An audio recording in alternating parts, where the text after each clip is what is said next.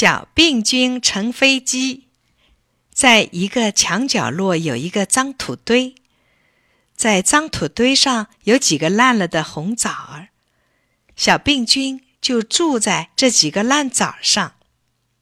小病菌小极了，眼睛看不见，只有拿一种显微镜把它放大了，才能看得见。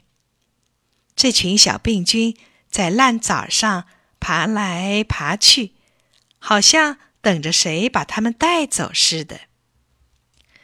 原来这些病菌们想到更暖和一点的地方去住。到了暖和的地方，他们又能生出更多更多的小病菌来。可是，在这墙角落里又冷又黑的，小病菌正在着急的时候，忽然听见嗡嗡嗡的声音。他们抬头一看。就叫起来了：“好哇，我们的飞机来了！我们的飞机来了！”小病菌又蹦又跳的欢迎他们的飞机。一只绿脑袋的大苍蝇，这个坏蛋苍蝇转了两个圈儿，就落在烂红枣上了。小病菌们你挤我，我挤你，很快的爬到苍蝇的腿上去了。过了一会儿。苍蝇扇了扇翅膀，嗡的一下就飞走了。小兵军们一个个可高兴了，他们跟着苍蝇一块儿飞上了天空，飞呀飞呀，最后苍蝇飞累了，就落在一个卖水果的摊子上。水果摊上有个大鸭梨，苍蝇闻到了大鸭梨的香味儿，东望望，西看看。趁着卖梨的人没看见他，就偷偷的爬到一个顶大个儿的鸭梨上，大口大口的吃起来了。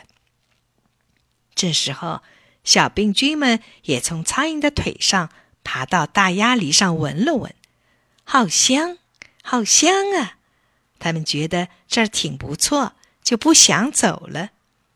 苍蝇越吃越得意。一边吃一边嗡嗡嗡的唱了起来，唱的真难听。他一唱，就让卖梨的人听见了。小病菌们只听见“啪”的一声，一个苍蝇拍打过来，一下子就把苍蝇打死了。小病菌们吓坏了，赶紧藏到鸭梨上的小坑里去了。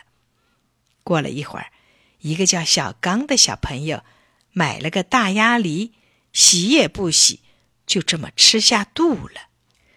小病菌们睡得正香，忽然觉得周围暖和了，睁眼一看，哟，这是到了哪儿呀？怎么这么黑呀？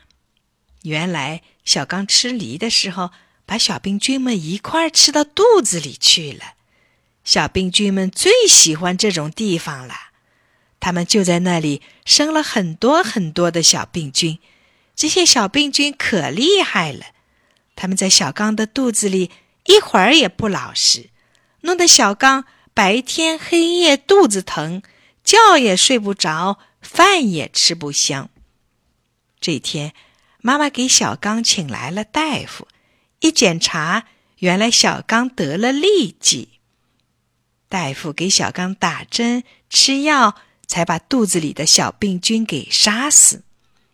大夫对小刚说：“小朋友，以后千万要记住，吃水果一定得用水洗干净了，或者削了皮再吃。”小刚点了点头，说：“叔叔，我记住了。”